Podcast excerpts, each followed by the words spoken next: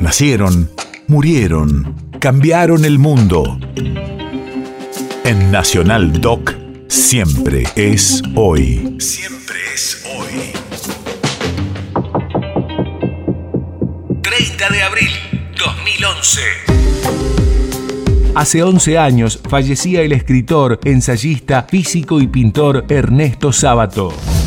Radio de la memoria. Su visión existencialista, reflejada en las tramas tenebrosas de sus novelas pobladas de personajes extraviados de sus valores morales, su manera de exponer ideas y conceptos, su facilidad retórica y la sapiencia a la hora de introducirse en la psicología de los individuos, lo erigieron en una de las grandes plumas de su tiempo.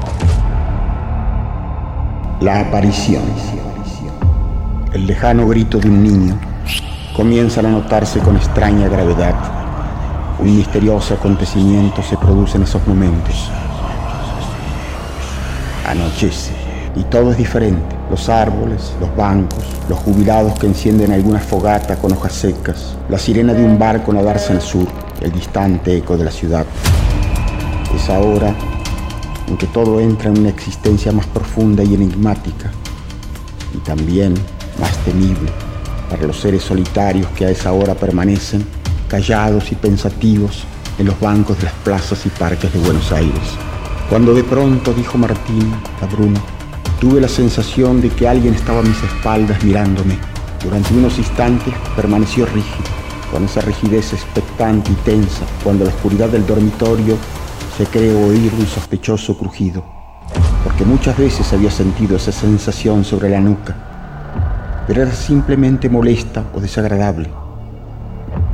Cambio, en aquel momento, tuve la sensación nítida de que acababa de suceder algo, algo que cambiaría el curso de mi vida.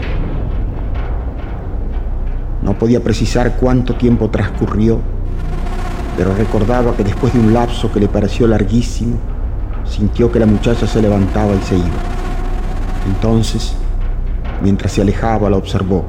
Era alta, llevaba un libro en la mano izquierda y caminaba con cierta nerviosa energía. Sin advertirlo, Martín se levantó y empezó a caminar en la misma dirección.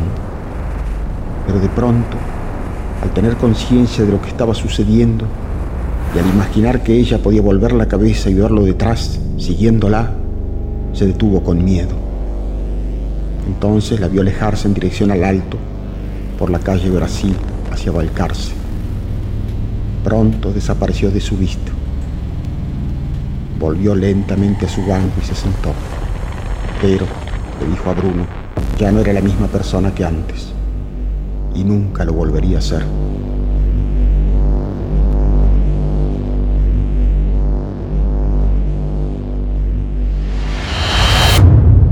País de efemérides.